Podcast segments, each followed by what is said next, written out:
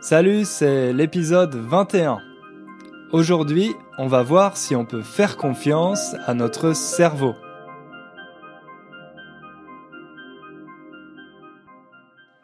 Bienvenue dans ce nouvel épisode.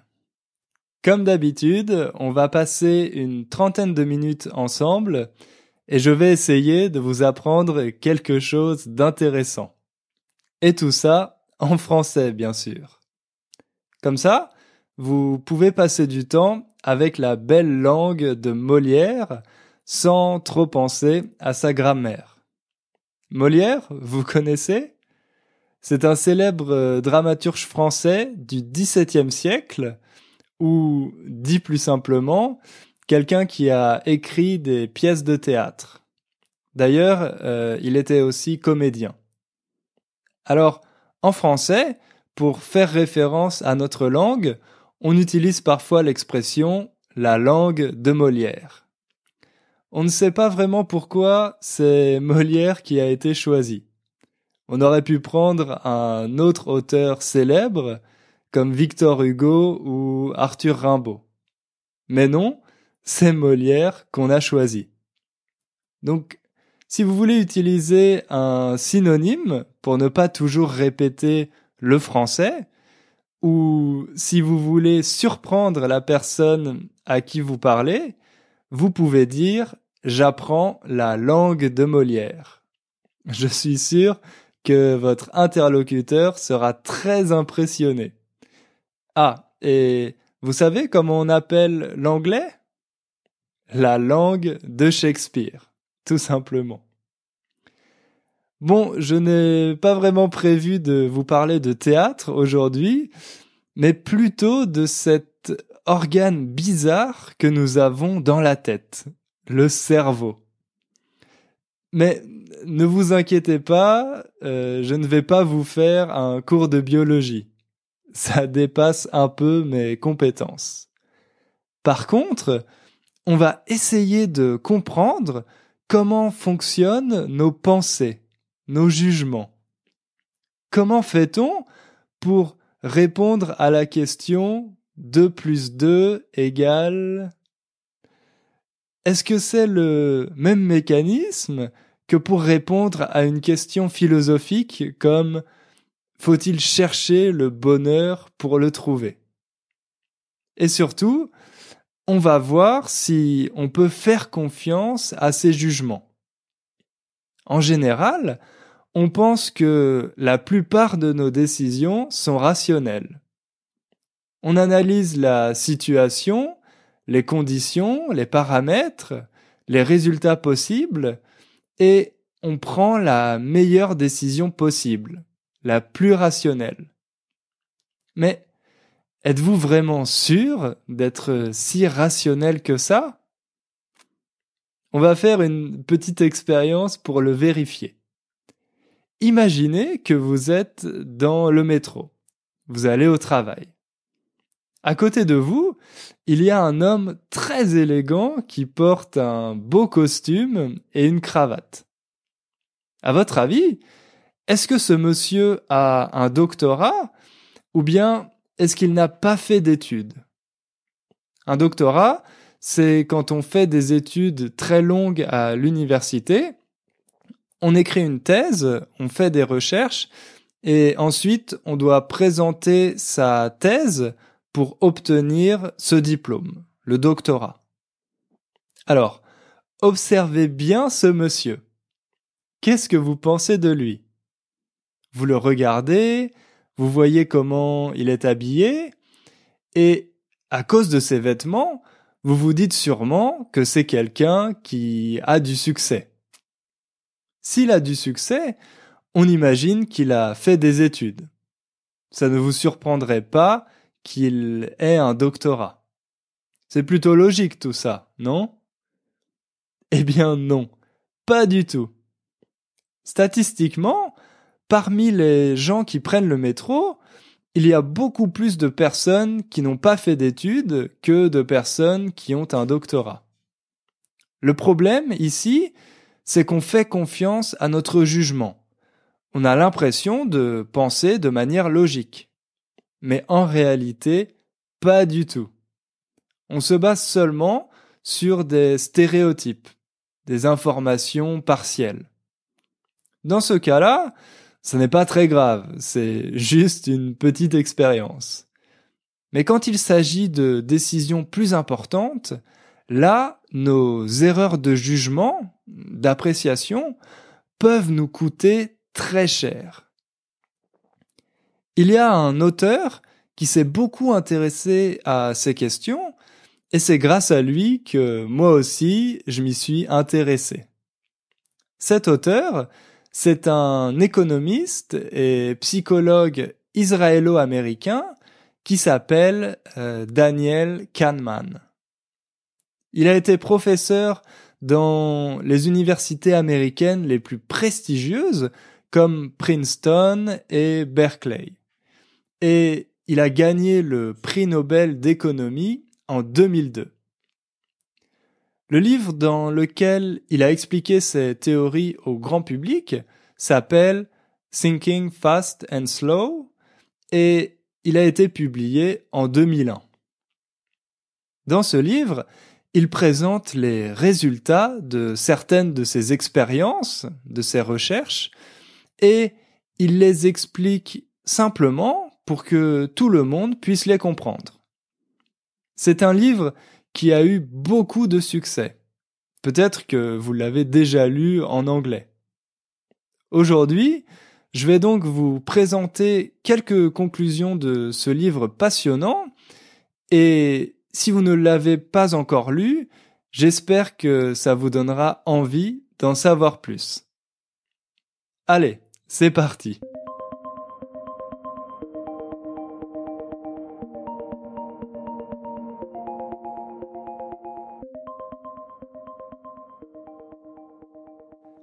Pour commencer, il y a un concept très important si on veut comprendre les théories de Kahneman.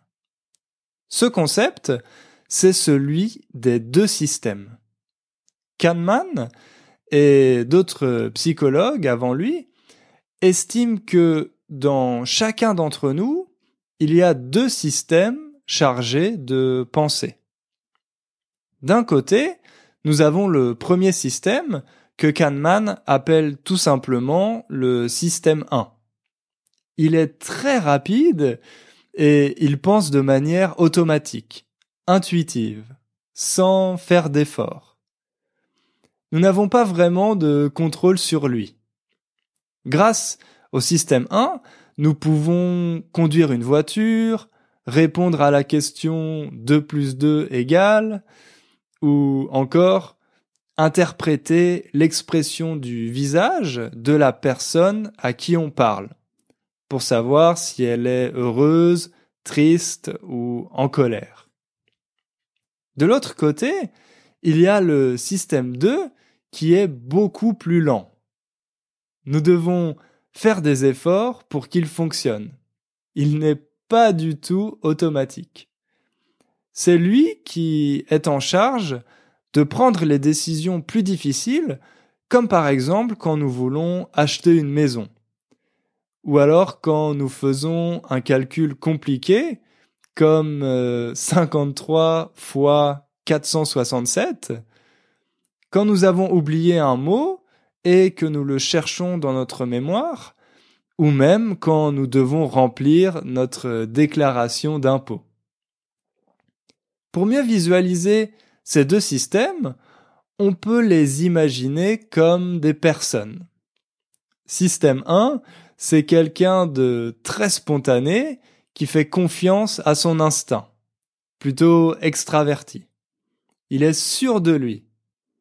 Quand il fait du shopping, c'est un acheteur compulsif.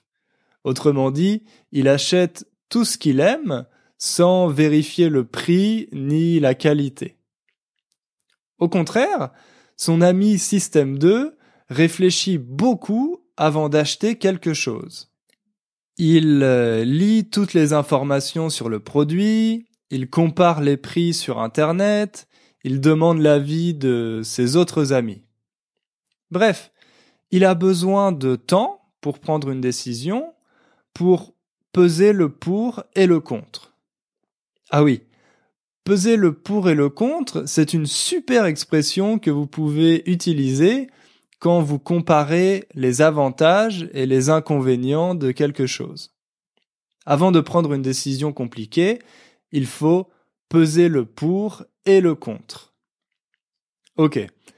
J'espère que vous visualisez bien ces deux systèmes parce qu'on va beaucoup parler d'eux. Le système 1 a beaucoup plus d'influence qu'on ne le pense. Il est responsable de nos impressions, de nos sentiments. Quand ces sentiments et impressions sont validés par le système 2, ils deviennent même des croyances, des valeurs, des attitudes. Par exemple, si vous n'aimez pas le goût de la viande et que vous lisez ensuite que la viande est mauvaise pour la santé, l'environnement et les animaux, alors vous devenez végétarien. Vous associez une impression physique générée par le système 1 à un raisonnement logique du système 2. Et vous avez une nouvelle attitude vis-à-vis -vis de la viande. Mais en général, c'est bien le système 1 qui prend la grande majorité des décisions. C'est lui le héros, en quelque sorte. Il donne du sens au monde qui nous entoure. Il essaye de tout rendre cohérent et compréhensible pour que nous ne nous sentions pas perdus. Quand le système 1 ne trouve pas de solution immédiatement, le système 2 vient l'aider. Il s'occupe des problèmes qui sont trop compliqués pour le système 1. Mais il est aussi chargé de contrôler qu'il ne fasse pas d'erreur, que ce que dit le système 1 est possible. Par exemple, si on vous pose la question 2 plus 2 égale et que vous répondez carotte, le système 2 va intervenir pour corriger ça, car là, il y a un gros bug, un gros problème. Mais en réalité, le système 2 n'intervient pas beaucoup parce que nous sommes paresseux. Notre cerveau est comme nous, il n'aime pas faire d'efforts. C'est pour ça que, quand on va faire les courses, on écrit une liste. Comme ça, nous ne sommes pas obligés de nous rappeler de ce que nous devons acheter. C'est plus facile pour notre cerveau. Donc, le système 2 laisse le système 1 prendre les décisions rapidement sans se fatiguer. Si vous essayez de calculer 44 fois 92, le système 2 va intervenir, mais il va utiliser de l'énergie pour trouver ce résultat. Si vous faites des calculs comme ça pendant trois heures, vous allez être fatigué comme après avoir fait du sport. Donc, pour éviter ça, on laisse le système 1 agir et le système 2 se reposer.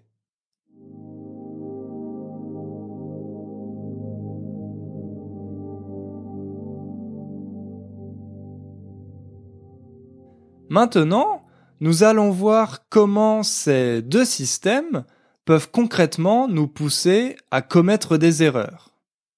Commettre, c'est un verbe qui signifie faire.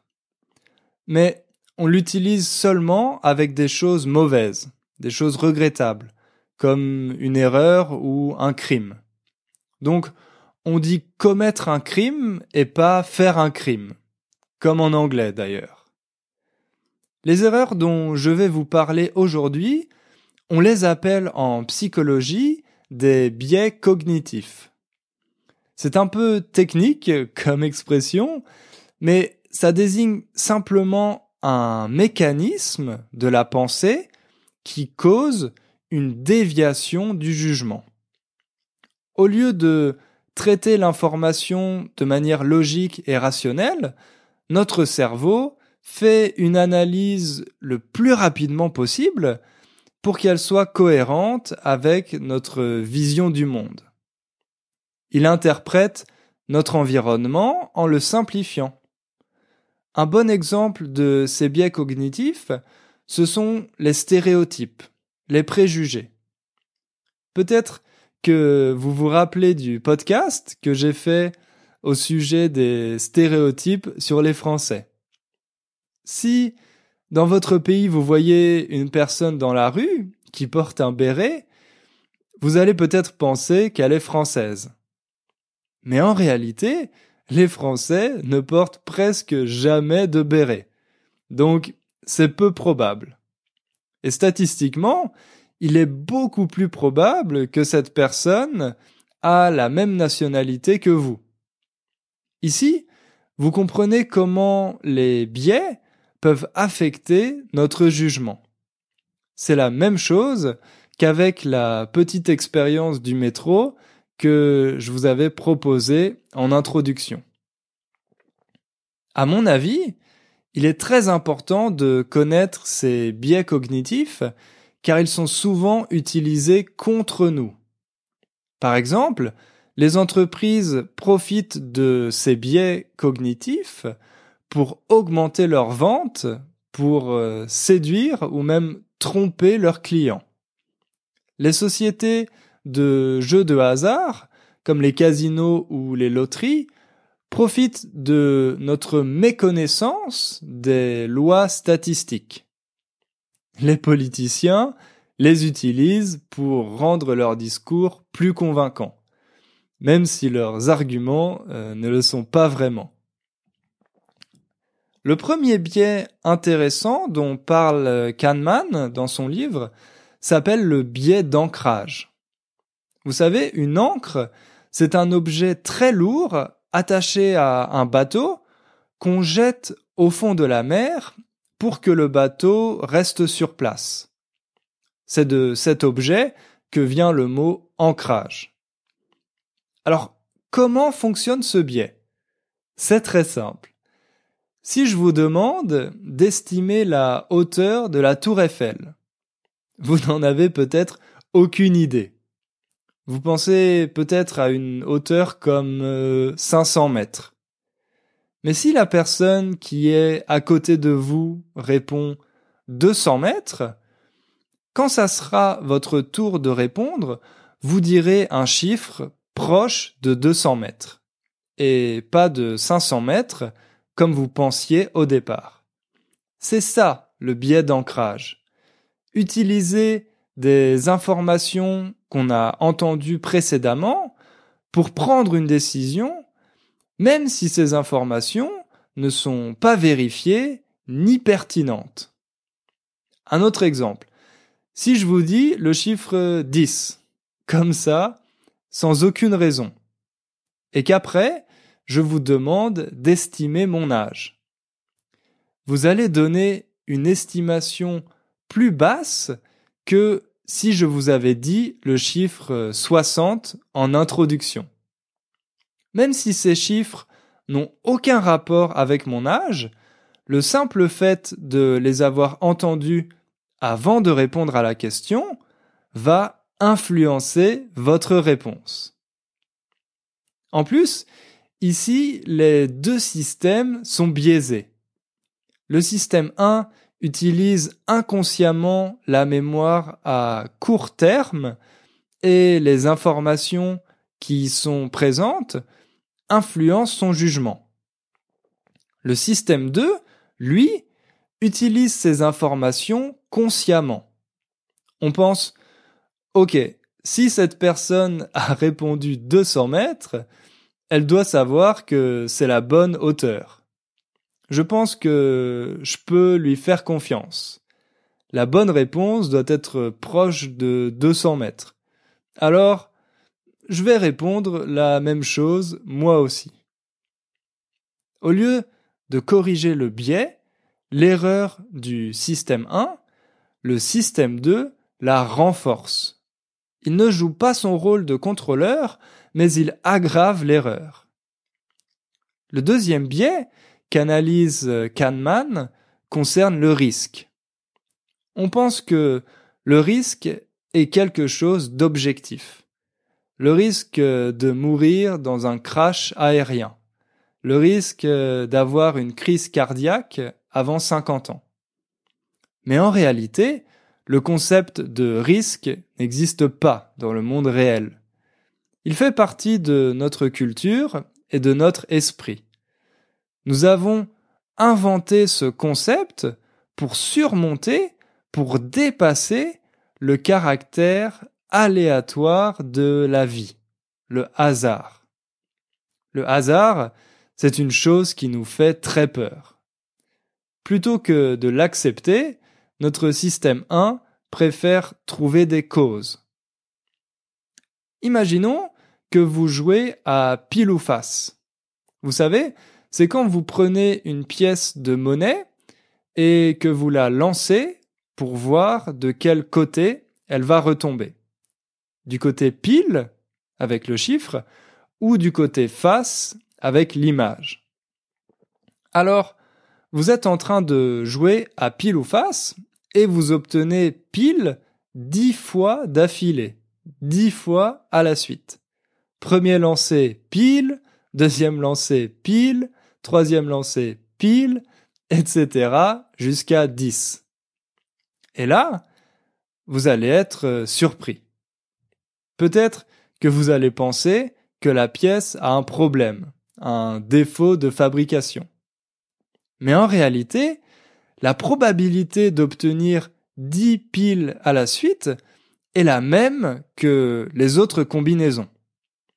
Simplement, notre système 1 a du mal à accepter ce hasard. Alors, il essaye de trouver des raisons pour expliquer ça. Le problème, c'est que ces raisons sont souvent fausses et qu'il s'agit simplement du hasard. Un autre exemple. Quand on prend l'avion, on peut se rassurer en se disant que le risque de crash aérien est très faible. On se dit que, statistiquement, il est plus probable d'avoir un accident de voiture que d'avion. Ça nous rassure et on peut monter dans l'avion. Mais en réalité, le scénario d'un crash de votre avion est possible. Il existe. Simplement, on se rassure en le minimisant, en se disant que ça ne peut pas nous arriver à nous, que ça arrive seulement aux autres. Il y a des personnes qui sont vraiment terrifiées quand elles prennent l'avion. Elles savent que la probabilité de se cracher est faible, mais une fois qu'elles sont dans l'avion, elles repensent aux catastrophes aériennes récentes. C'est facile, car ce sont des événements qui sont très médiatisés, beaucoup plus médiatisés que les accidents de voiture. À ce moment-là, elles commencent à paniquer. Elles sont sûres que leur avion va se cracher. La probabilité leur semble beaucoup plus élevée qu'elle ne l'est en réalité. Ici, c'est leur système 1 qui est aux commandes. Il utilise une émotion, la peur, et des souvenirs récents, les crashs aériens, pour arriver à la conclusion que prendre l'avion est très dangereux. Et cette conclusion semble impossible à contredire. On est sûr d'avoir raison, même si notre voisin dans l'avion nous rappelle les statistiques et la faible probabilité de ce scénario. Le pire, c'est que dans ces cas-là, dans ces situations, notre système 2 ne nous aide pas il ne contrôle pas le jugement du système 1. Pourquoi? Parce que ça lui demanderait beaucoup de travail et d'efforts pour le contredire. N'oubliez pas que le système 2 est paresseux. Il n'aime pas trop qu'on lui demande de travailler. Il préfère nous laisser croire au jugement du système 1 qui est beaucoup plus facile à comprendre. C'est un peu le même processus avec ce qu'on appelle l'intuition. À votre avis, quel est le système qui est en charge de notre intuition? Le système 1, bien sûr. L'intuition est simplement un jugement du système 1 basé sur des émotions, des sensations. Quand on fait confiance à notre intuition, en fait, c'est notre système 2 qui n'a pas envie de travailler, d'analyser la situation et de prendre une situation rationnelle. Alors, il laisse le système 1 décider à sa place et lui, il peut faire la sieste tranquillement.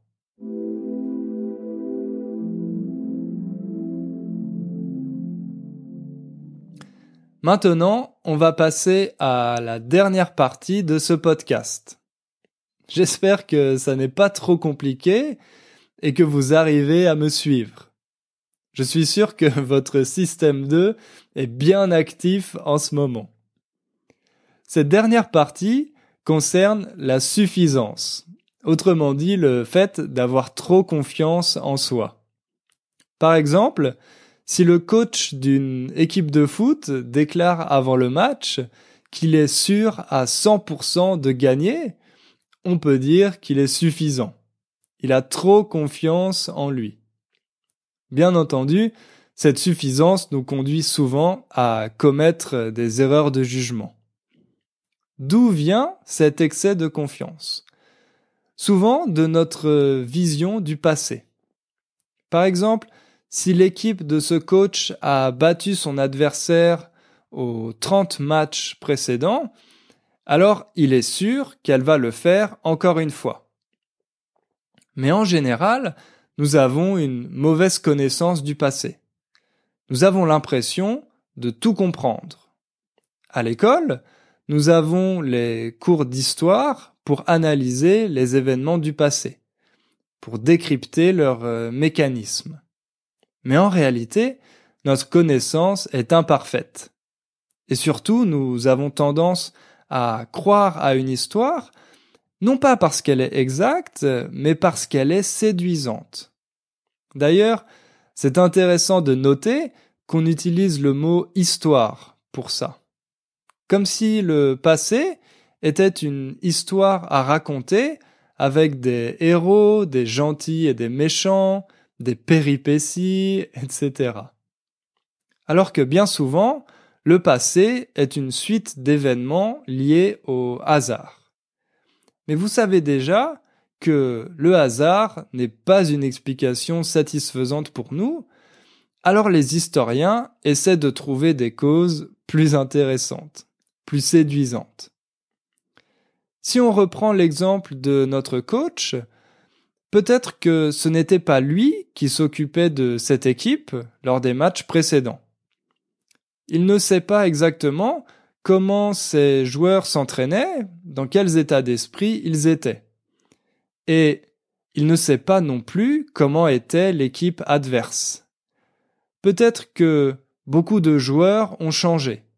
Peut-être qu'ils ont une nouvelle stratégie, un nouveau schéma tactique. Ce coach préfère se dire que son équipe a toujours gagné, que le contexte est grosso modo le même, et il peut donc conclure que la victoire est assurée. Vous voyez l'erreur de jugement ici? Si l'équipe perd, on dira peut-être que c'était la faute du coach, qu'il a mal préparé ses joueurs, qu'il n'avait pas la bonne stratégie. Mais la réalité est beaucoup plus complexe. Le résultat final du match est la combinaison de milliards de facteurs et d'une grande part de hasard. Encore une fois, les supporters de l'équipe vont préférer chercher des explications simples et séduisantes au lieu d'analyser en détail tous ces facteurs et d'accepter le rôle du hasard.